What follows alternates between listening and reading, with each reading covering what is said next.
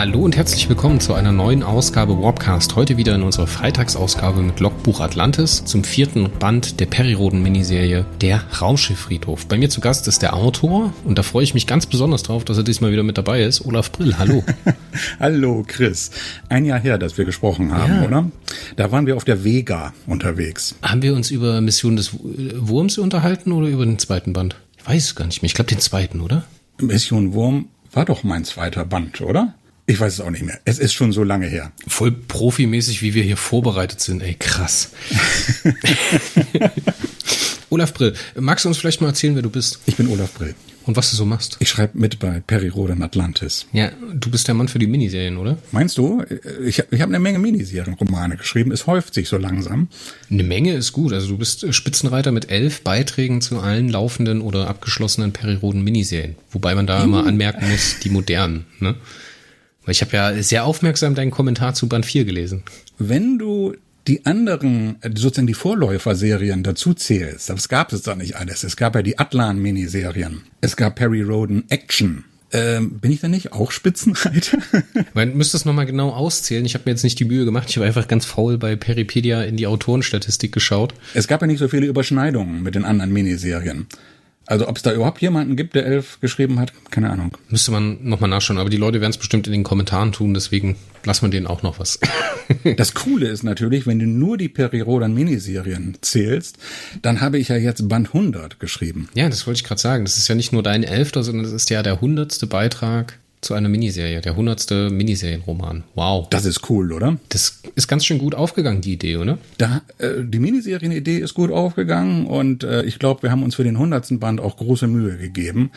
Also, du hast ihn ja gelesen. Ich hoffe, es ist ein würdiger Band 100. Ich denke doch. Ich denke doch auf jeden Fall. Siehst du mal. Ich will jetzt nicht zu viel von meinem Geschmacksurteil wegnehmen, weil das immer so ein bisschen unfair ist, dann den Autor damit zu konfrontieren. Mir hat er gut gefallen. Ne? Ist natürlich ein ganz klassischer, wie nennt man das, von A nach B Roman.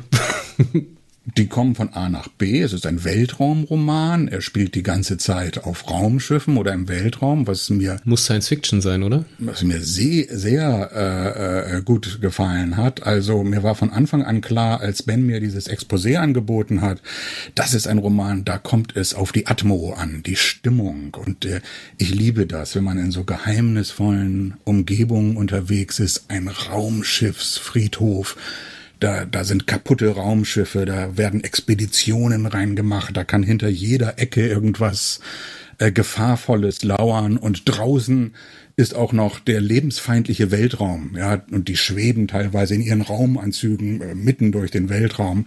Das ist eine schöne Atmosphäre. Also das hat mir wirklich sehr gelegen und der Ben hat mir natürlich ein Exposé auf den Leib geschrieben. Er wusste, das kann der Olaf gut machen und das wird ein toller Band 100. Wenn ich also jemanden zu Miniserien interviewen kann, dann ist es wohl Olaf Brill mit elf Beiträgen. Nur ganz knapp hinter dir ist äh, Dietmar Schmidt. Dietmar, mit dem äh, äh, arbeite ich ja parallel an den Miniserien seit äh, vielen Jahren. Wir sind sozusagen gemeinsam eingestiegen und galoppieren gemeinsam durch die Galaxis. Ja, uneinholbar, möchte man meinen. Uneinholbar vorne. Ich glaube, die nächsten kommen dann so mit sechs Beiträgen, glaube ich. Ich habe keine Ahnung. Also ihr seid die einzigen beiden, die zweistellig sind. Ah, so ist das. Ich denke, damit, Moment mal, habe ich das nicht gerade im Atlantis-Kommentar alles geschrieben? Ich glaube, da kommen Ben und Kai. Nee, Kai, Kai ist der nächste, glaube ich. Denn der hat ja nicht nur zwei Miniserien selbst geleitet, sondern auch noch Jupiter gemacht. Ja, drei Mini, das ist ja eine dritte äh, äh, veritable Miniserie. Und Kai ist mit Sicherheit derjenige Autor, der am meisten Text in den Miniserien geschrieben hat, wenn man nicht nur die veröffentlichten Romane zählt, sondern auch die Exposés.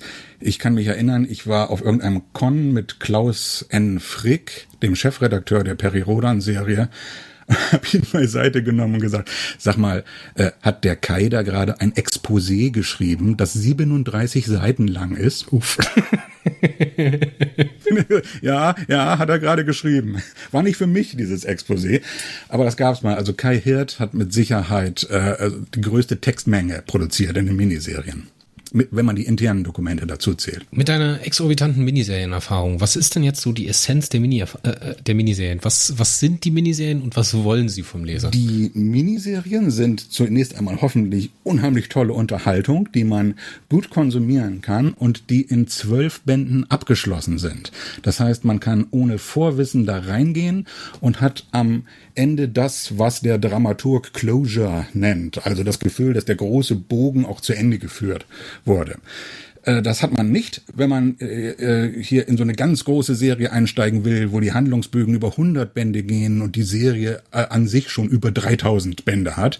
Ich kann mir vorstellen, dass viele Leser da Angst vor dem Einstieg haben und denken, ich verstehe kein Wort, finde ich, da wo soll ich da überhaupt reinkommen? Das geht bei einer Miniserie viel viel besser. Das ist zum einen die, die Lesersicht. Also für einen Leser ist es so, der, der kann leicht einsteigen und hat eine abgeschlossene Geschichte. Es ist aber auch auf, aus Verlags- und Autorensicht äh, ein äh, sozusagen ein, ein Win-Win, äh, Win-Win-Win Projekt. Leser, Verlag und Autor profitieren, profitieren davon.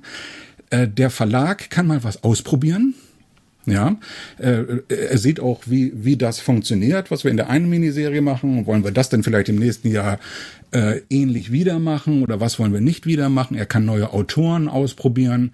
Äh, das ist alles sozusagen ein Experimentierfeld, auf dem man viel machen kann. Und die Autoren, die Autoren, äh, zum einen, neue Autoren können sich etablieren mit einem Miniserienbeitrag. Das war früher schon so bei den Nebenprodukten von Perry Roden.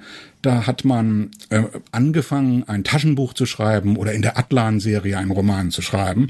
Und dann wurde halt geguckt, ob der Autor sich bewährt, ob er gut mit diesem Kosmos klarkommt und ob man den vielleicht auch für andere Aufgaben in der Serie einsetzen kann. Äh, das ist also ein großer Vorteil und auch äh, für etablierte Autoren war das einfach sowas wie eine Spielwiese, wo sie einfach äh, ihren, ähm, ihren persönlichen Leidenschaften innerhalb der Serie frönen können. Ja, die Hauptserie wird immer weiter erzählt, die NGZ-Zahlen steigen immer an, aber in den Miniserien auch früher in den Taschenbüchern und in den, in den Taschenbuchserien, da konnte man praktisch in jede Phase der Peri-Rodan-Serie einsteigen und gucken, ob man da nicht neue Geschichten finden kann. Bei den Taschenbüchern war das immer ganz toll. Da haben die Autoren, das war ja ein einzelnes Bu Taschenbuch, das, wo irgendjemand selber einfach eine Geschichte schreiben konnte, äh, die er sich ausgedacht hatte. Da konnte er sich einen Ort, eine Zeit in der Peri Rodan-Serie aussuchen, die ihm gefällt und wo er noch eine neue Geschichte erzählen wollte. Das klingt schon mal sehr sympathisch. Und welche Herausforderungen bieten das überhaupt für die Autoren?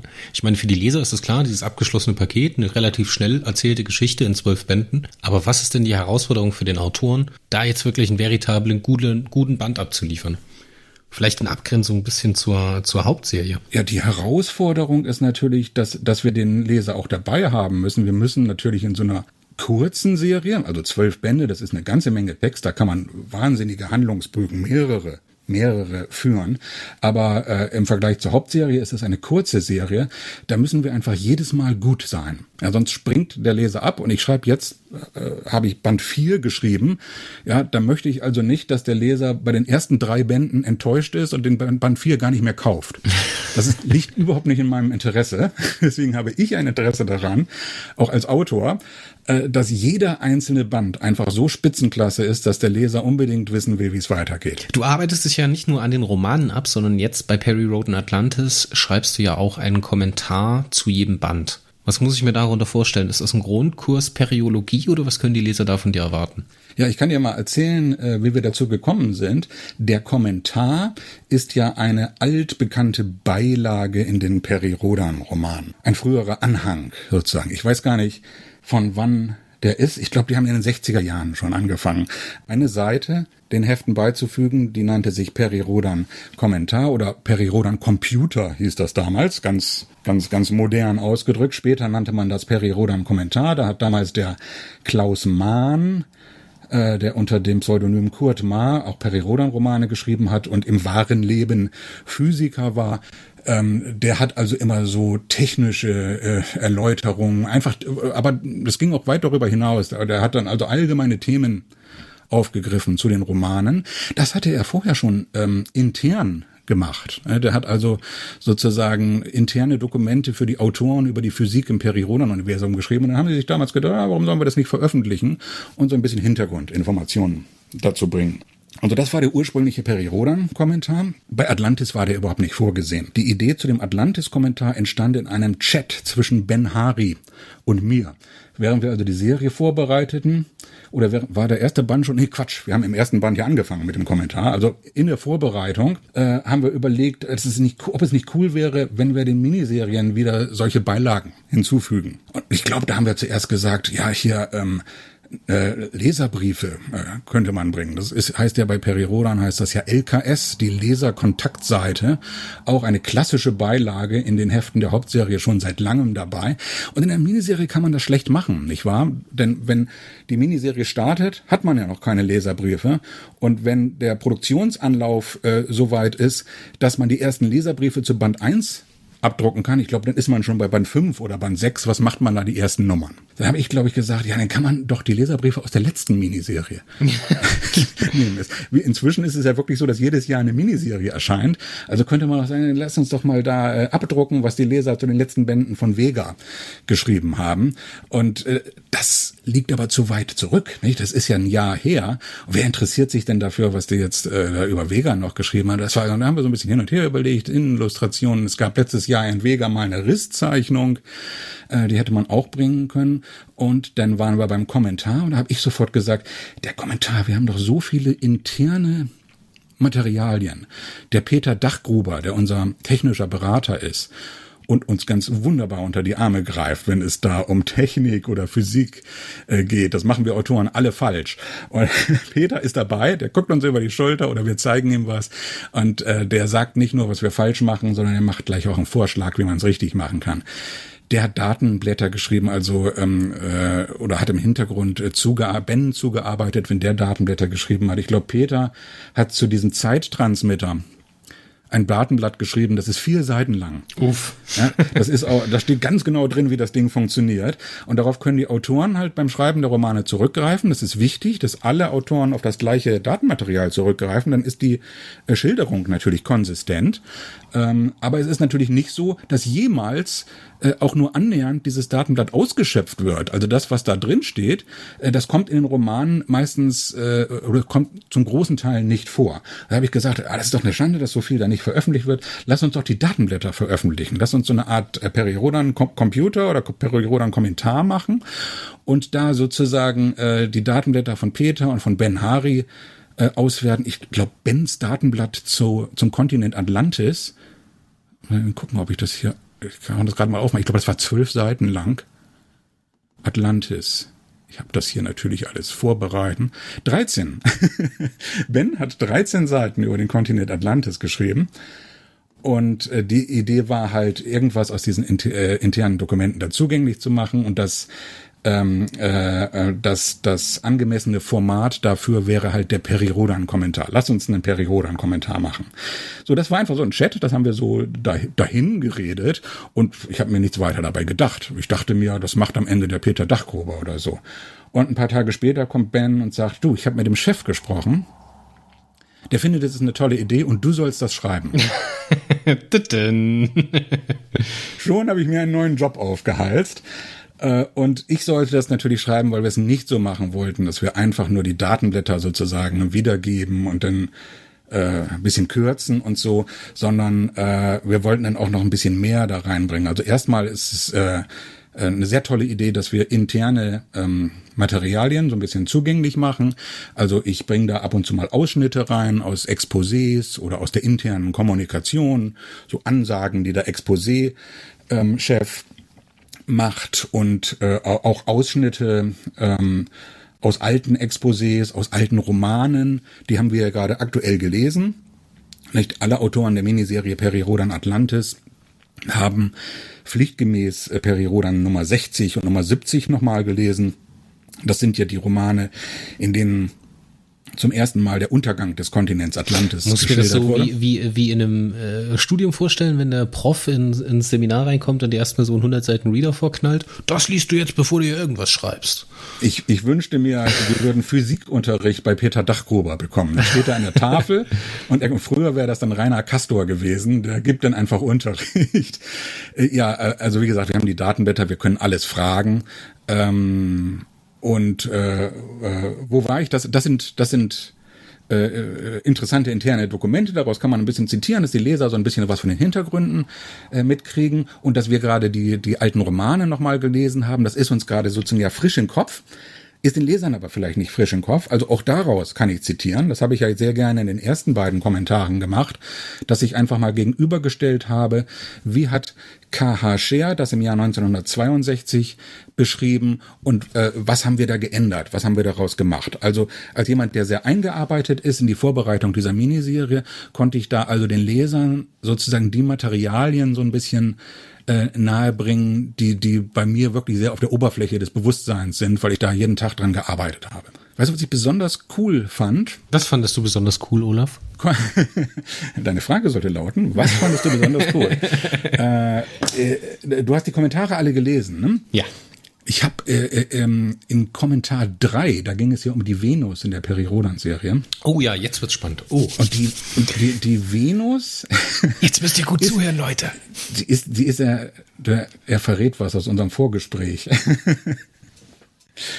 ähm, die Venus ist bei der Peri-Rodan-Serie was Besonderes, weil sie ein bisschen anders ist als die astrophysikalische Wirklichkeit. Ähm, auf der Venus leben Dinosaurier und da gibt es Dschungel und so weiter.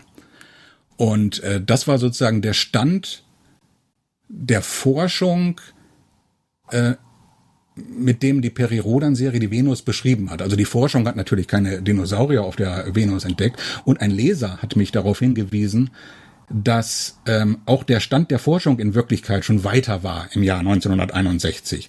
Also da wussten Astronomen äh, wohl schon, dass die Venus in Wahrheit sehr, sehr heiß ist und dass es äh, da keine atembare Atmosphäre gibt, nur Gift und man kann da nicht leben und es gibt äh, erst recht keine Vegetation, wie wir sie kennen und Dinosaurier. Aber aus Sicht der Autoren, äh, die haben sich halt auch an die aktuellen Science-Fiction-Romane angelehnt und so und die haben alle beschrieben, auch übrigens später noch, in den 60er Jahren, haben die alle beschrieben, ja, und der Venus, das könnte ein Planet sein, der so eine urweltliche Welt ist. Das hat Peri Rodan auch so gemacht und dann ist er ironischerweise äh, ein Jahr später, also direkt 1962, äh, gab es endlich die harten wissenschaftlichen Beweise. Ja, da haben ja die Amerikaner diese Mariner 2 Raumsonde zur Venus geschickt und die hat halt nun wirklich die Daten geliefert die, ähm, äh, die besagen, dass es auf der Venus 400 äh, Grad heiß ist und dass es da ganz anders aussieht. Die Peri-Rodan-Serie ist den Weg gegangen, die Dschungelwelt Venus zu beschreiben. Und ähm, als ich so den Kommentar geschrieben habe und mir gedacht habe, ja, da vergleichst du jetzt halt so ein bisschen, wie das äh, früher äh, gemacht äh, wurde in den allerersten Romanen, dann beschreibst du die wissenschaftlichen ähm, äh, Fakten und sagst dann sozusagen aus, dass wir in Atlantis uns jetzt einfach an den äh, fiktiven Zweig halten, äh, den die Peri-Rodan-Serie eingeschlagen hat, dass die Venus halt nicht so aussieht, wie Mariner 2 es dann festgestellt habe. Und während ich das noch so schreibe, ich, ich lese meist den Roman, äh, wenn er einkommt in der Autorenfassung und schreibe am selben Tag den Atlantis-Kommentar. Ja, damit ich also weiß, was im Roman genau steht und was im Kommentar steht. Während ich so schreibe, an dem Tag, an dem ich das Manuskript gelesen habe von dem Sascha, äh, dachte ich mir, Mensch, du kannst doch, äh, es wäre doch eigentlich cool, die Venus wurde das erste Mal in Peri Rodan Band Nummer 8 mhm. geschildert. Das war ein Roman von Kurt Ma. Da kommt diese Dinosaurier-Venus und die Sache mit den Venus-Robben und so weiter drin vor. Und ich dachte mir, das wäre doch so cool, wenn wir mal aus dem Exposé von Karl Herbert Scheer zitieren. Ja, ein internes Dokument, die Vorlage damals zu dem Roman von Kurt Ma, das keiner kennt. Und ich schreibe kurz eine Mail an, äh, an Klaus Frick und äh, frage ihn einfach, sag mal, wäre das nicht cool? Und er sitzt gerade im Büro Das ist in äh, Corona-Zeiten ja nicht selbstverständlich. Viele von uns sind im Homeoffice, aber manchmal sind die Leute in Rastatt auch tatsächlich in diesem körperlich, physikalisch in diesem Gebäude, wo die, äh, wo die Periodan-Serie entsteht und äh, äh, langte sozusagen hinter sich. Ich war ein einziges Mal in meinem Leben in der berühmten Periodan-Redaktion in Rastatt und da habe ich gesehen, äh, an Klaus Fricks Schreibtisch, dahinter stand ein Schrank und da waren die ganzen Ordner mit den Periodan-Exposés. Der greift sich also das Exposé Exposé äh, sagt, ich, ich finde das auch eine coole Idee, ich kopiere dir das und dann haben wir da zitiert, was Scheer tatsächlich äh, damals über die Venus geschrieben hat. Und das, das war diese Stelle mit, mit diesen ganzen technischen Daten, da konnte man also genau nachvollziehen, ähm, äh, was die damals über die Venus wussten und wie sie halt, was, wo sie spekuliert haben. Die wussten eine ganze Menge, so die Bahngeschwindigkeit, die Länge eines Venusjahres und so weiter. Und es war ganz interessant, das zu vergleichen. So, wieso hast du gesagt, die Leute müssen jetzt alle zuhören? Weil ich dir vorher erzählt habe, dass, dass ich im Atlantis-Kommentar immer wenig Platz habe äh, und kann natürlich dann nicht, nicht alle Anekdoten raushauen, äh, die mir so unter die Augen kommen. Also ich hatte nur Platz, dieses eine Zitat ähm, da anzubringen. Aber willst du nicht vielleicht das eine oder andere Zitat äh, noch aus dem Exposé von K.H. Scheer hören? Ja. Toll, nicht? Also kriegt man wirklich selten zu lesen, solche äh, ähm, Dokumente. Und ich lese dir mal, ich habe mal hier das aufgeschlagen. Oh, das ist äh, Seite 5. Das ist genau die Seite, wo Scheer schreibt äh, 50 Grad Celsius und so weiter. Das war falsch. Länge des Jahres 224,7 null Tage. Das war richtig, einigermaßen richtig. Das wusste er also, aber das sind ja nur schnöde Daten. Also hier schreibt er, hier könnt ihr mal hören, wie Scheer dem Autor Ma jetzt die Anweisung gibt, was er so zu schreiben hat. Ich lese einfach mal einen Absatz vor, oder? Klar, ein Einsatzkommando. Scheer schreibt, ein Einsatzkommando wird gebildet. Chaos der Gefühle schildern. Dialoge. Rufzeichen. Rodan sieht alles entschwinden. Wenn sie hier festgehalten werden, ist alles vorbei, dann gibt es keine dritte Macht mehr. Verzweiflung kehrt ein. Ein Schutzschirm wird errichtet. Schiff ist auf einer felsigen Hochebene gelandet. Auf einer Seite fällt sie steil ins warme Venusmeer ab. da haben wir wieder äh, die, die, ähm, äh, die Natur der Venus, aber äh, total süß, wie Shea diese Einwur Einsatzanweisungen äh, gibt und so sozusagen bestimmt, was Ma denn da in seinem Roman, der Physiker, in seinem Roman schreibt. Man konnte ja zum 60. Geburtstag im Sonderband auch dieses Exposé zu den äh, ersten Bänden da sehen. Ich glaube, ja. bis hoch zur dritten Macht, dann, wo es dann auch nur noch in Fragmenten drin war. Das Einzige, was bekannt war bisher, ne? Ja. Du denkst jetzt, wir müssen ein Buch machen mit allen Exposés. Nee, das nicht, aber ich stelle mir das dann immer vor, wie Karl Herbert Scher da sitzt, so wie Dr. Emmett Brown in äh, Back to the Future und sich die Haare raufen. Wir bräuchten 1,121 Gigawatt. Man bräuchte einen Blitz, nur leider weiß man nie, wo einer einschlägt. Ja, es gibt ja so einen berühmten Ausschnitt aus der Fernsehsendung Monitor, wo die oh damals ja, tatsächlich oh ja. Scheer und Volz im ähm, wo, sie so nachgestellt sozusagen so einen Dialog einer Periodan-Besprechung machen.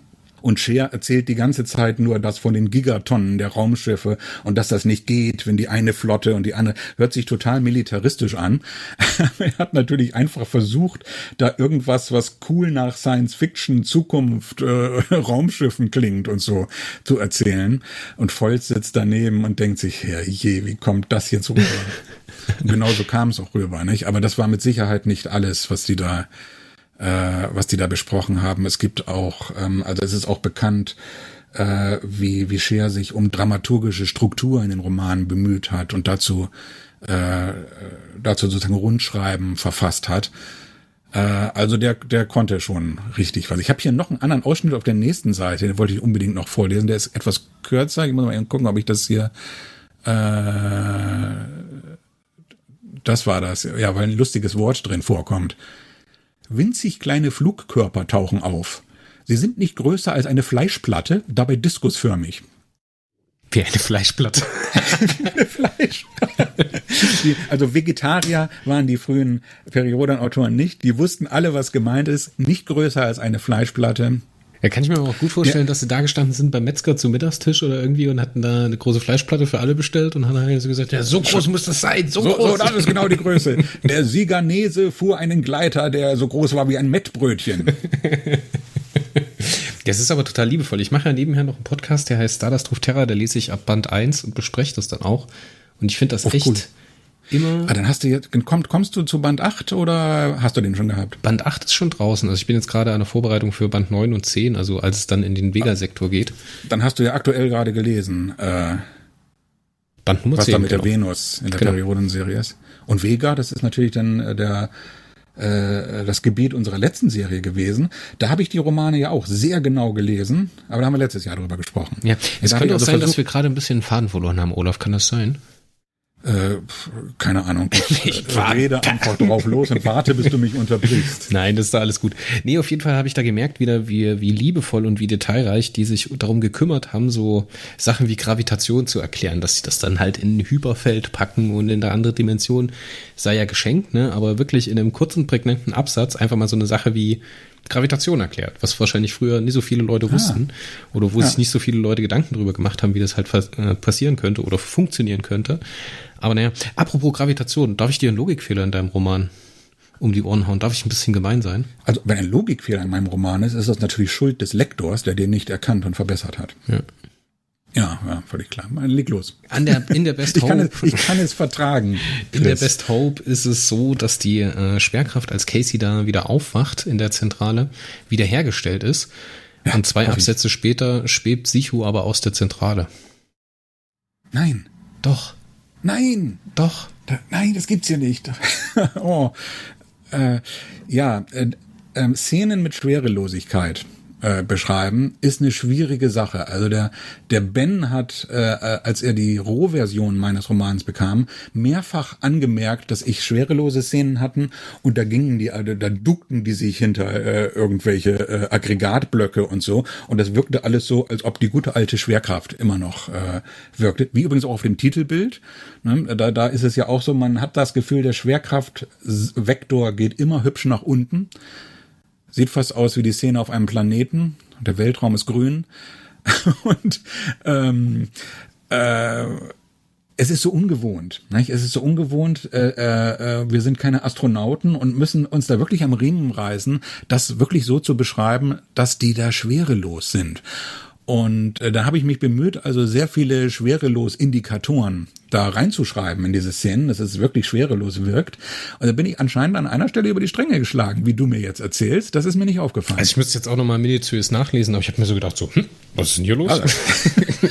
da schwebt sie. Oh, das gibt's ja nicht. Ja, da hast du tatsächlich einen guten Fehler entdeckt. Äh, ja, da hat jemand nicht, da haben die fünf Leute nicht aufgepasst, die hinterher den Roman kontrollieren. Ich passe sowieso nicht, ich passe sowieso nicht. Ich, ich schreibe einfach, äh, wonach mir gerade ist. Der wahnsinnige Art Drechsler, du hast es gerade angesprochen, das Titelbild. Wie cool ist das Titelbild geworden? Wie zufrieden bist du mit dem Titelbild? Ja, das ist natürlich ein prächtiges Titelbild im großen Raumschiff und so. Äh, Ich habe auch äh, mir das Titelbild so ähm, gewünscht. Es gab, es gibt ganz kurze äh, äh, ähm, äh, Konversationen äh, zu den Titelbildern. Ich habe dem Klaus Frick praktisch nur geschrieben, also ich will natürlich eine Szene mit dem Raumschiffsfriedhof. Ja, ich bin immer dafür, dass der Titel eines Romans und das Titelbild übereinstimmen, äh, dass wir nicht sogenannte äh, Bild-Text-Scheren haben. Nicht? Also wenn da dann drauf steht, der Raumschiffsfriedhof und hast du eine Gartenszene oder so, passt nicht. Äh, und ich hatte auf dem Raumschiffsfriedhof mh, Kugelraumer und Walzen. So, und das, das, das war alles. Da habe ich gesagt, so, da kannst du eine schöne Szene machen, die einfach aussieht wie ein Raumschiffsfriedhof. Dass jetzt das Farbkonzept durchgehalten wird, dass das alles so ein bisschen grünlich ist, na gut, äh, muss meines Erachtens überhaupt nicht sein.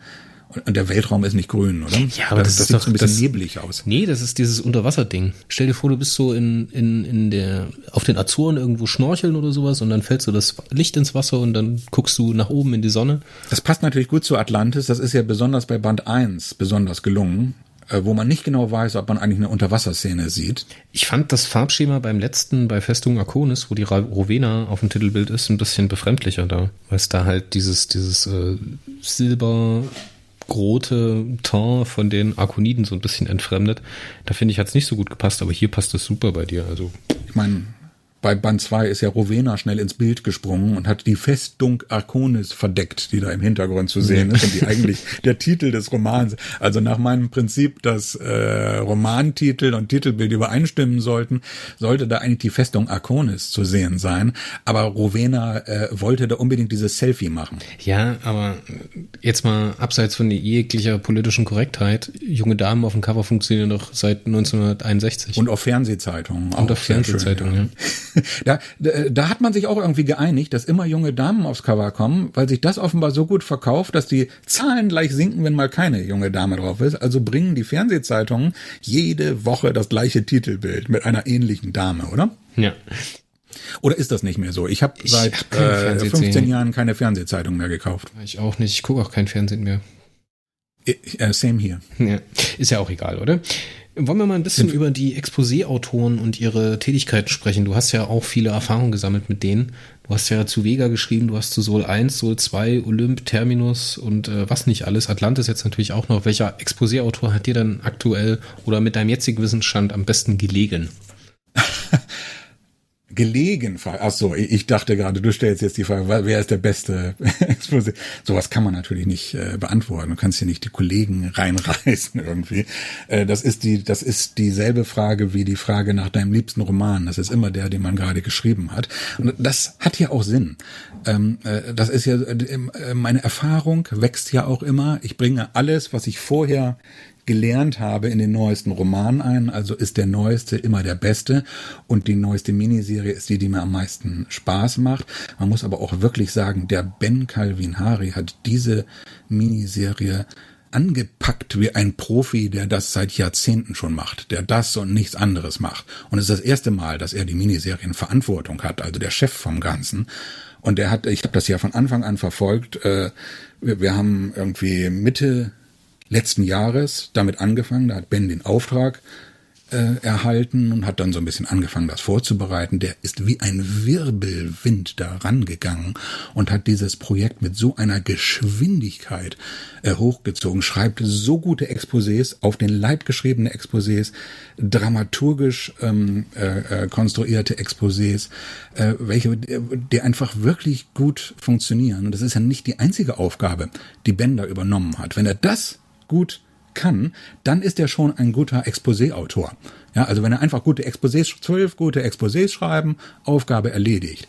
Aber Ben ist auch noch der Papa vom Team, ja, er ist ja sozusagen jemand, der das ganze soziale Umfeld bestimmt, in dem wir Autoren uns äh, bewegen. Immer guter Laune sein, wenn es ein Problem gibt, das Problem elegant und freundlich äh, lösen. Ähm, äh, und das macht er so hervorragend. Also ich habe einen riesigen Spaß an dieser aktuellen Serie. So, ich muss mich jetzt ganz kurz an Ben richten, der das hier hoffentlich auch hört. Hallo Ben.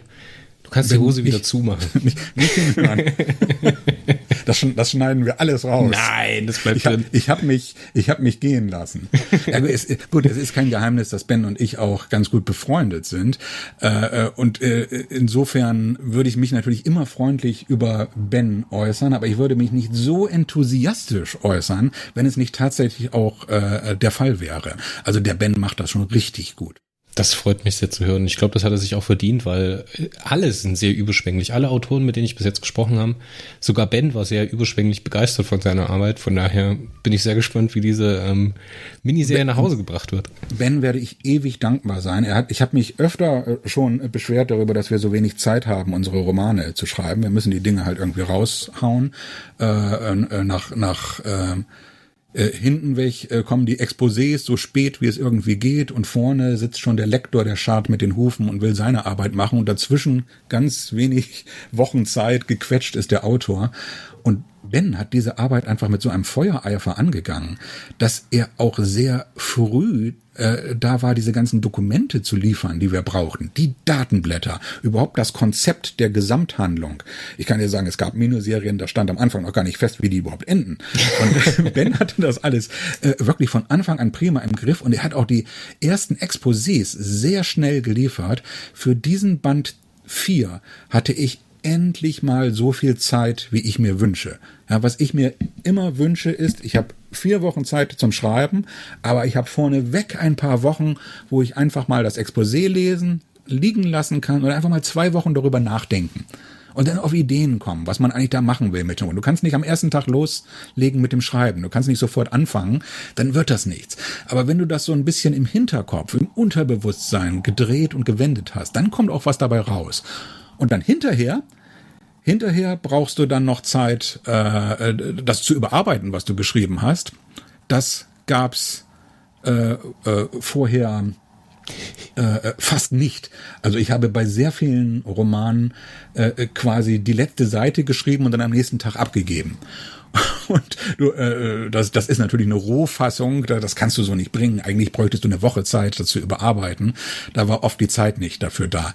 Und was äh, äh, zuletzt ist es mir dann immer so äh, gelungen, dass ich in der Regel ähm, eher drei oder vier Tage mir genommen habe, wo ich den Text, den ich verfasst habe, überarbeite. Das mache ich meist in zwei Phasen. In der ersten Phase, äh, Phase versuche ich so in ein, zwei Tagen mal das ganze Skript nochmal zu lesen und zu gucken, wo Schwierigkeiten sind, die ich bearbeiten müsste. Und äh, wenn ich das in ein, zwei Tagen mache, komme ich leider nicht dazu, sozusagen alles wirklich im Zusammenhang zu legen. Es liegt ja ein Tag dazwischen. Und dann versuche ich an einem dritten Tag einmal einen Bearbeitungsvorgang zu machen, wo ich das ganze Manuskript im, Skri im, im äh, in einem Rutsch lese und dann siehst du andere Dinge. Ja, du, du siehst zum Beispiel, wenn du eine Sache dreimal erklärt hast oder so. Wie kann ich mir das bei dir im Optimalfall vorstellen? Wie ist so das Verhältnis von Tagen in der Schreibphase zu Tagen in der Überarbeitungsphase? Ja, also wie gesagt, bisher war es so, ich habe so ungefähr vier Wochen geschrieben manchmal ja etwas weniger äh, als vier Wochen und dann drei Tage Zeit zum Überarbeiten. Das und das ist nicht optimal. Ich, ich wünsche mir mehr. Äh, ich wünsche mir mehr. Äh, wenn du nach meiner Idealvorstellung fragst, ist es äh, sehr viel Zeit vorneweg, wo das Expo einfach liegen kann. Zwei Wochen, dann vier Wochen schreiben und eine Woche überarbeiten. Das wäre ziemlich ideal. Und genau das hat der Ben mir gegeben bei dieser Miniserie. Das ist richtig schön cozy für dich gewesen. Super. Also ja, und äh, man, wenn man so einen Roman abgibt, äh, ehrlich gesagt, dann weiß man nie, ist das gut oder schlecht. Das ist exakt der Text, den ich Klaus Frick geschrieben habe, als ich meinen ersten, meinen allerersten Roman bei ihm abgegeben hat, hab. Ich habe geschrieben, Klaus, ganz ehrlich, ich weiß nicht, ob das gut oder schlecht ist. Und dieses Gefühl, dieses Gefühl hast du als Autor immer eigentlich. Also du kannst, es geht auch mal so, dass du ein gutes Gefühl hast und die anderen finden das alles schlecht oder du hast das Gefühl, ah, das ist mir nicht gelungen und die sagen, prima, wir sind total unterhalten und begeistert. Bei diesem Roman, äh, ganz ehrlich, da, eh, da wusste ich schon, dass mit der mir ganz gut gelungen ist. Mit deiner massiven Erfahrung in den Miniserien, gibt es denn da irgendeinen Schwank, den du irgendwann mal auf der Weltcon 2061 erzählen wirst? Weltcon 2061. Ah, diese Frage hat der Roman Schleifer mir auch in seinem Interview erzählt. Da antworte ich ausführlich darüber. Lest das doch einfach mal nach. Genau, das Interview mit Roman Schleifer verlinke ich euch auch in den Show Notes. Da könnt ihr das dann äh, auch noch mitlesen, kommt auch zum selben Zeitpunkt wie dieser Podcast. Also habt ihr natürlich auch keinen Zeitverzug und schaut auch mal bei der POC rein, lohnt sich immer. Aber Olaf, jetzt lass uns mal noch äh, in aller Kürze, wie, für die wir zwei auch bekannt sind, noch ein bisschen über den eigentlichen Roman sprechen. Der Weltraumfriedhof. Perry und Sichu. Wir fangen jetzt erst an. Ja, jetzt, das, äh, das war jetzt Aufwärmen, ne? Du musst wie, du bist ein Spitzensportler, du musst dich halt erstmal aufwärmen, bevor du dann äh, deinen 100-Meter-Sprint machen kannst. Und wenn wir dann mit der Generalprobe durch sind, dann machen wir ja, hinterher Dann drücken wir auf Aufnahme. Ja, ja, genau. Sichu, Perry und Casey kommen an auf dem Raumschifffriedhof mit dem Ziel, ein bisschen Beutegut zu sammeln, um äh, die Best Hope wieder in Schuss zu bringen, teilen sie sich auf und versuchen aus den Markraumern und äh, Arkonidenraumern Wrackteile für die Best Hope zusammenzusammeln. Währenddessen, wilderweise, sind Unito unterwegs, die dasselbe planen, um Profit zu machen. Unita sieht man ja nicht häufig in der Periroden-Serie. Wie kommt ihr zu diesem Zeitpunkt denn auf die Unita? Törö. Das ist total. Törö ist ein, äh, ja, gute Anspielung. Ähm, das ist total interessant, wie es dazu gekommen ist. Also wir haben diese coole Szenerie, Raumschiffsfriedhof, Perry, Sicho und Casey gucken da irgendwie rum in einem Raumschiff, das ihnen selbst unterm Hinter zusammenfällt und, und wir haben halt diese, diese, diese, diese tolle Atmosphäre und wir brauchen natürlich irgendwelche Gegenspieler, irgendwelche Kontrahenten, die gegenarbeiten. Die Unita sind ja nicht richtig Bösewichte in diesem Roman, weil man ihre eigenen Motive sehr gut verstehen kann. Ja, also die spielen sozusagen in ihrem eigenen Roman, wo sie die Hauptfiguren sind. Und äh, die, die Ziele der UNITA, die beißen sich leider irgendwie mit denen von Perry Sicho und Casey. Und warum müssen das jetzt ausgerechnet UNITA sein? Nun, weil es im Exposé steht, ist eine gute Antwort. Also, ich verrate mal, Ben hat das so ins Exposé reingeschrieben und Ben hat mir gleich dazu gesagt, du, ob das jetzt UNITA sind oder irgendwelche alten, an, äh, irgendwelche anderen äh, Weltraumpiraten oder ob du noch ein Volk weißt aus der Atlantis-Zeit, das da gut passen würde. Die UNITA verschwinden am Ende des Bands wieder aus der Serie. Kannst im Grunde machen, was du willst. Und dann habe ich so ein bisschen drüber nachgedacht und äh, bin dann zum Schluss gekommen, dass die UNITA äh, mir besonders gut passen. Und in der Zwischenzeit ist noch etwas anderes passiert. Der Chefredakteur Klaus Frick liest ja auch die Exposés und der fängt jetzt an nachzudenken und sagt, UNITA, Warum sind da eigentlich UNITA? Hat es die vor 10.000 Jahren eigentlich schon gegeben? Ja, die hat es schon gegeben. Also wir haben ja auch mal die ähm, Serie Atlan Traversan gehabt und da, ich glaube, die spielte äh, 8000 vor Christus. Kann, Nee, wir sind 8000 vor Christus. Also die spielte irgendwie mit 1000 Jahren Unterschied jedenfalls zur, zur Atlantis-Serie. Aber da sind dann auch irgendwie äh, UNITA gewesen. Also die gibt's schon sehr lange. Aber warum hatten die UNITA denn damals schon Raumfahrt und haben, wenn die so viele Jahrtausende Raumfahrt betrieben haben, dann kein großes Sternenreich aufgebaut in der Zeit, wo sie bei uns in der Peri-Rodan-Serie zum ersten Mal landen. Das ist nämlich bei Peri-Rodan äh, Band Nummer 99, diese berühmte Geschichte, wo der Akonide Crest sich auf einem Planeten zur Ruhe setzt und dort ebenfalls mit drei Unitern konfrontiert wird, die ihm da das Leben ähm, schwer machen und am Ende sind alle tot. So kamen die UNITA in der Serie, wurden immer wieder äh, geschildert und wie du schon sagst, ähm, äh, tauchen die da nicht so prominent auf. Jedenfalls haben sie kein Sternenreich errichtet. Und darüber macht der Klaus Frick sich jetzt Gedanken und schreibt uns Mails, wie wir äh, sozusagen den Kanon der UNITA so ein bisschen umschreiben und äh, nicht umschreiben, erweitern können, wo wir das so alles ein bisschen erklären.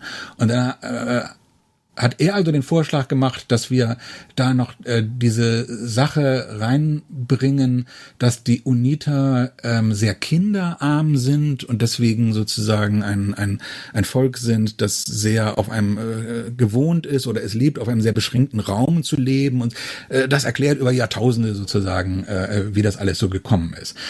Warum ich das erzähle, ist sozusagen nur wie im Hintergrund so einer Serie äh, verschiedene entscheidende Leute mitarbeiten daran, dass das irgendwie alles gut wird und dass auch der Kosmos der Perironan-Serie erweitert wird. Ben hatte mir geschrieben, UNITA brauchst du gar nicht zu machen. Wenn du willst, mach was anderes. ne? Chefredakteur hat inzwischen darüber nachgedacht, wie das mit den UNITAN äh, äh, sozusagen zu einer Erweiterung des Perirodan-Kosmos führen konnte. Und ich war inzwischen zu dem Schluss gekommen, dass die UNITA eine prima Idee an der Stelle sind.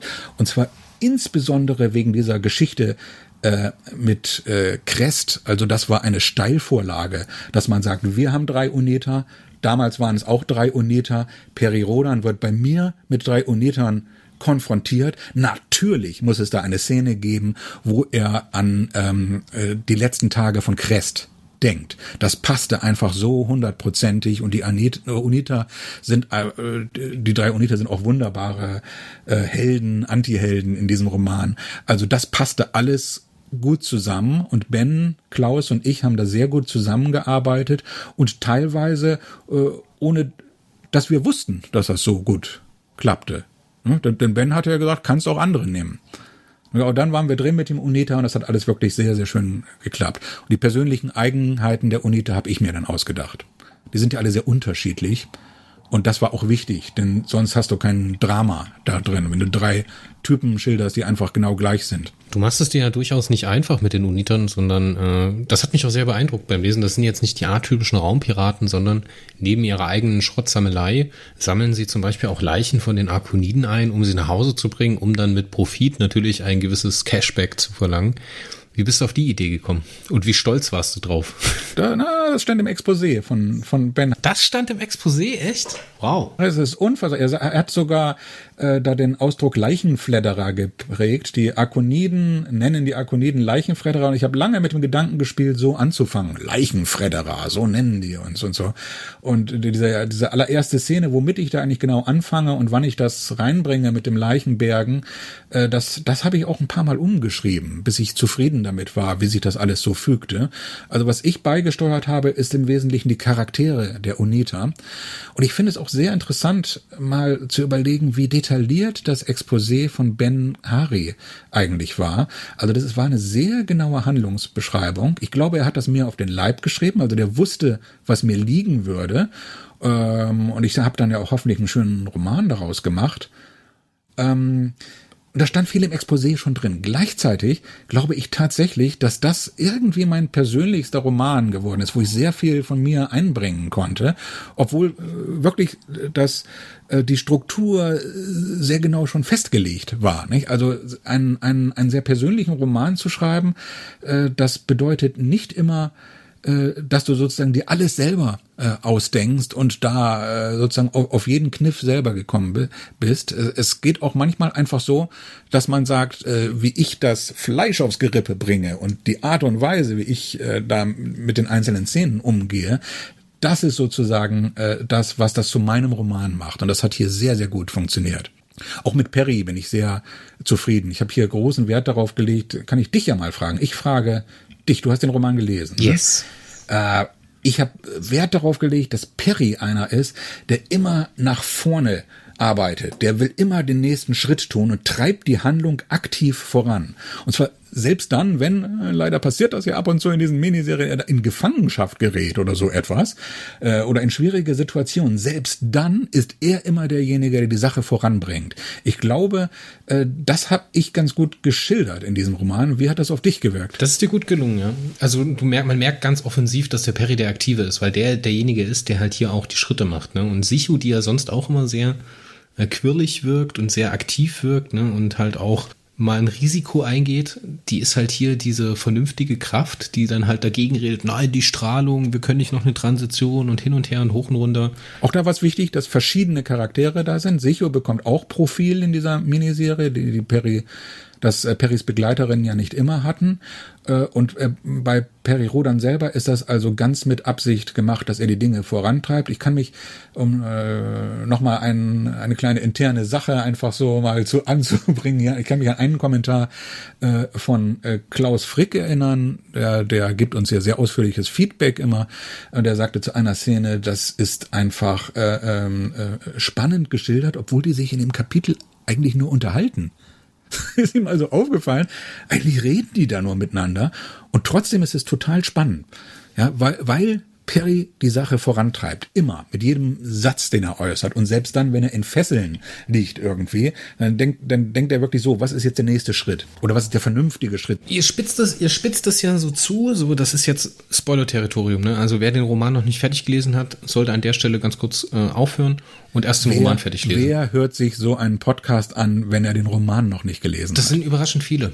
Das sind oh überraschend viele, die äh, Zyklen nachholen, indem sie sich einen Podcast darüber anhören. Oh Gott. Ja. Ja, das musst du jetzt wirklich sagen, wenn du eine Frage stellen willst. Ja, okay. ähm, wir haben ja die Situation, äh, als diese Handlung sich so zuspitzt und für ein paar wenige Sekunden sieht so aus, als ob es das jetzt gewesen sein könnte. Natürlich kann Perry nichts passieren, ja, klar. Aber wir haben die Situation, Perry steht auf der Brücke, steht auf und denkt dann so zu sich, weil er ja vorher kurz seine Frau gesehen hat, die im alten Arkonidenschiff natürlich in der Navigationszentrale sitzen muss, um dann eine Transition auszulösen wenn das, wenn es das jetzt gewesen ist, dann ist es gut so. Ne? Und das fand ich so stark. Und dann hast du halt oh. halt sofort wieder drin den Sofortumschalter. Und da gebe ich dir drei Daumen für hoch, wie er dann einfach, Moment, was ist jetzt los? Wie kann ich wieder aktiv werden? Ne? So direkt wieder dieses Kriegsel Das ist so ein Moment, wo er umschaltet. Ne? Ja, Soll ich dir was zum Sofortumschalter sagen? Oh ja. Äh, ich glaube, das, das Wort Sofortumschalter ist total abgeschmackt. Ich verwende das nie, weil ich denke, das ist so oft schon gekommen. Das mag eine Art persönlicher Geschmack von mir sein, denn andere Wörter aus der Frühzeit der Serie verwende ich sehr gerne. Zum Beispiel kommt in den Roman das Wort Risikopilot vor. Ich liebe das. Ja. Aber irgendwie, irgendwie habe ich irgendwie habe ich was gegen Sofortumschalter. Ich habe einfach das persönliche Gefühl, das ist einmal zu oft in den Peri Rodan Romanen. Peri Rodan äh, entscheidet sich schnell irgendwie äh, was anderes zu machen und dann schreibt der Autor natürlich, er ist ja der Sofortumschalter und er rieb sich an der Narbe, an der Nase und so weiter. Das möchte ich nicht machen. Ich habe aber sehr viele Szene, Szenen in meinen Romanen, wo Peri Rodan sofort umschaltet, wo er das tatsächlich macht und ich beschreibe die anders. Ich schreibe dann sowas wie, er traf sehr schnell eine Entscheidung. Und ich denke, beim Leser, beim erfahrenen Leser, der die Serie schon kennt, ploppt im selben Moment im Kopf das Wort auf, Sofortumschalter. Ich habe es aber nicht hingeschrieben. Ich habe es dem Leser nur nahegelegt. es ist wirklich so, das ist dir gut gelungen, ja.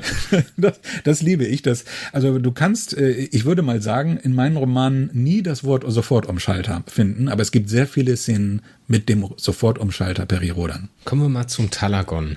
Das Talagon ist ja unser MacGuffin der Miniserie. Der leuchtende Kann man so sagen, Koffer. ja, fürs Erste. Wir wissen ja immer noch nicht, was es genau ist. Kommt noch. Ne, wir wissen jetzt, dass es eine Hyperenergiequelle ist und wir wissen, dass alle scharf drauf sind. Macht Ben jetzt hier den kosmischen Hütchenspieler und äh, lässt uns die ganze Zeit raten, wo das Ding ist? Kannst du es uns vielleicht verraten? Willst du es uns verraten? Wahrscheinlich nicht. Ich glaube nämlich, dass die Casey das gar nicht verloren hat. Ich, äh, ja, wir deuten an, dass Casey da was äh, gemacht hat. Das musste ich auch erstmal checken, als ich das Exposé einmal flüchtig gelesen hatte und dann gleich eine Szene geschrieben habe.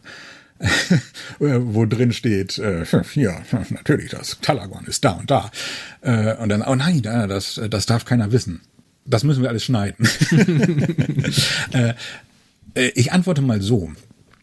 Ähm, der klassische MacGuffin, wie Hitchcock ihn gerne verwendet hat, ist ja etwas, das unglaublich wichtig für die Figuren in der Handlung ist, wo alle hinterherjagen und das aber völlig unwichtig für den Zuschauer oder für den Leser ist. Dem ist das ganz egal, ob es da um die Atombombe geht oder um die Geheimformel. Das ist halt nur irgendwas, was für die Figuren in der Handlung wichtig ist. Und dem, dem jagen alle hinterher. So könnte das hier auch sein. Das haben wir ja oft erlebt, dass äh, irgendein hyperwichtiger Gegenstand jetzt zum ähm, zum Gegenstand ist äh, des Begehrs äh, wird.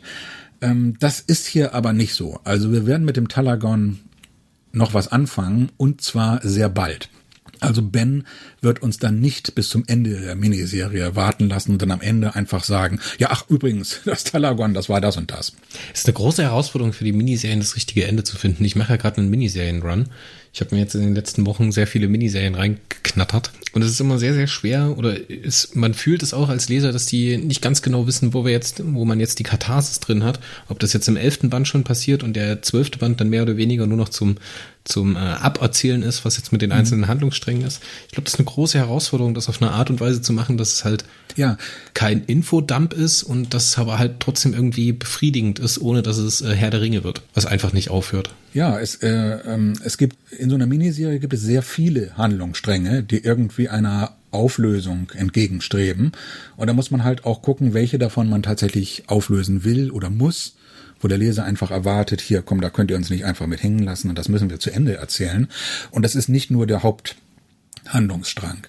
Und was jetzt den MacGuffin, was die, äh, das Talagon angeht, da ist es also so, der hatte bis jetzt in der Miniserie, hatte das Talagon eine bestimmte Funktion, wo wir nicht wissen mussten, was das genau ist.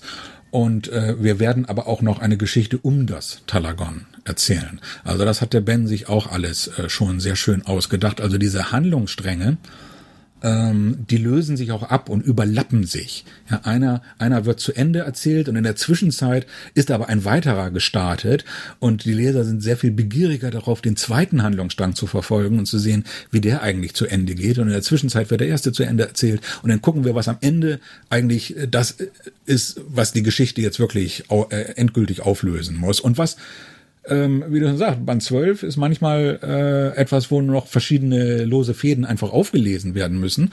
Was sonst noch zu Ende erzählt werden muss, das muss eben auch bis zum Ende dann irgendwie kommen. Jetzt gebe ich dir noch mein abschließendes Feedback zum Roman. Das war, wurde jetzt nichts großartig aufgelöst, ne? bis auf eine große Sache, die wir hier natürlich nicht spoilen wollen. Verdammt nochmal. Aber diese, oh. diese Reise, diese, dieses Engagement von den Leuten dort auf diesem Raumschifffriedhof, die UNITA, die Situation mit Peri und Sicho, das ist dir echt super gelungen. Und von mir gibt's äh, sieben von sechs Bananen. Fantastisch. Da, darf ich, obwohl du jetzt mir Feedback gibst, äh, äh, dazu noch was sagen mit der Geschichte, die sozusagen jetzt äh, so eine Nebengeschichte ist, die erzählt wird. Darauf kommt es ja an. Äh, es, es gibt ja dieses böse Wort von den Lückenfüller-Romanen. Ich glaube nicht, weder glaube ich, dass das ein Lückenfüller-Roman ist. das gibt es in den Miniserien sowieso nicht. Aber manchmal werden ja Romane so genannt, wo es eine äh, Handlung gibt, die sozusagen auf eine bestimmte Sache hinausläuft. Dann sagen Leser, ach, da hättest du doch diese eine Sache einfach nur erzählen können und das wäre auf drei Seiten erledigt gewesen. Ich glaube das überhaupt nicht. Ich glaube, es kommt in jedem Roman darauf an, dass eine unterhaltsame Geschichte erzählt wird, eine spannende Handlung, wo man richtig mitfiebert und es spielt überhaupt keine Rolle, ob das jetzt im weiteren Verlauf des Zyklus noch eine, eine, eine, eine äh, riesen Bedeutung hatte. Es hat alles eine Bedeutung. Selbst wenn du einen Roman hast, äh, äh, wo du erzählst, was eine Nebenfigur zum Frühstück gegessen hat oder so, ja, den ganzen Roman lang, hast du da dieser Nebenfigur etwas mehr Profil gegeben. Es spielt alles eine Rolle. Das ist einfach das, was wichtig ist. Und der Leser muss vor allem entscheiden, ob der einzelne Roman, ob der ihn unterhalten konnte. Und das versuche ich mit meinen einzelnen Romanen, die ich schreibe. Das ist dir auf jeden Fall sehr, sehr geglückt. Danke dir. Aber jetzt mit so massiver Perioden-Miniserienerfahrung, wann ist es denn endlich soweit, Olaf? Wann kommt dein Pitch? Wann kommt dein Rise? Out oh of the Ashes. Bitte nicht, auf den Explokratenthron. so, so ähnlich hat äh, habe hab ich mit Ben Hari neulich auch gechattet. Ich, ich habe äh, dieses Lob, das ich an ihn verteilt habe, hier öffentlich, äh, verteile ich ihm auch privat und ich sage so, Ben, mir wäre es recht, wenn du alle zukünftigen Miniserien äh, schreiben würdest. Und Ben sagt, willst du nicht mal eine Miniserie schreiben? Und ich sage, nein, es ist mir vollkommen recht, wenn du die ganze Arbeit machst und ich bin nur das Genie im Hintergrund, das ab und zu äh, so ein bisschen Sparringspartner ist, klein. Das auf dem Titelbild steht. kleine Sa Sachen einbringt, die dann vielleicht auch mal übernommen werden. Ich habe jetzt, ich glaube, fünf oder sechs äh, Exposé-Autoren verfolgt, was äh, die in den Miniserien zu tun haben. Die schwitzen ganz schön, die haben eine ganze Menge Arbeit. Also ich weiß nicht, ob ich mir das aufladen möchte. Ich bin sehr, sehr zufrieden mit dem Job, den ich habe. Und ich danke dir für dieses Interview. Fantastisch. Das hast du sehr, sehr toll gemacht. Es hat wieder sehr, sehr viel Spaß gemacht hier mit Olaf Brill. Haben wir die halbe Stunde schon? Wir haben die halbe Stunde vielleicht schon ein bisschen über, überschritten. Ist aber auch gar nicht schlimm. Hat wieder sehr, sehr viel Spaß gemacht. Ich danke dir sehr fürs Hiersein und äh, in alter Wobcast-Tradition ist es natürlich braucht, dass die Autoren, die uns besuchen können, auf ein persönliches oder vielleicht ein kommendes Projekt aufmerksam zu machen. Ach, Hast du da was? Ah, ja, natürlich. Also wir nehmen dieses Gespräch auf Ende April 2022, ne? Zeitgleich in der Woche, in der der Roman Der Raumschiffsfriedhof erscheint. Und ähm, wie einige vielleicht wissen, mache ich seit vielen Jahren diese kleine Comicserie in der Zeitschrift Fantastisch. Ein seltsamer Tag. Es ist immer meistens eine oder zwei Seiten, so eine Geschichte über einen Roboter, der auf einer Weltraumfabrik arbeitet. Das machen wir seit über zehn Jahren. Wir haben vor ein paar Jahren da ein Album gemacht im Atlantis Verlag, in dem auch fantastisch erscheint. Und es kommt in zwei, in drei Monaten kommt das neue Ein seltsamer Tag Album von Michael Vogt und mir raus. Wir machen das äh, nicht mehr bei Atlantis, sondern wir wechseln mal zu Panini. Also im Panini Verlag, neben Batman und Star Wars, kommt im Juli ein seltsamer Tag, die transuniversale Eisenbahn und andere Robotermärchen. So, jetzt habe ich den Titel richtig gebracht. Also man kann nach ein seltsamer Tag und Panini äh, suchen. Das wird eine Gesamtausgabe, 100 Seiten mit allen Comics, die wir bisher gemacht haben und einigen, äh, die noch gar nicht erschienen sind. Darunter eine wunderbare, skurrile, philosophische Geschichte, die sich halt die transuniversale Eisenbahn nennt. Und da freuen wir uns sehr drauf. Wer im Juni auf dem Comic-Salon Erlangen ist, so er dann stattfindet, hat vielleicht die Gelegenheit, ein paar Vorab-Exemplare zu ergattern. Ich verlinke das in den Show Notes für die Leute, die sich dafür interessieren. Schaut einfach rein, da findet ihr den Link zum Vorbestellen beziehungsweise mit allen weiteren Informationen. Olaf, ich danke dir. Das hat sehr viel Spaß gemacht und äh, ich hoffe, wir hören uns in Bälde wieder, Knickknack. Vielen Dank für die Fragen, Chris, und vielleicht sprechen wir ja nochmal dieses Jahr. Bis später. Tschüss. Tschüss.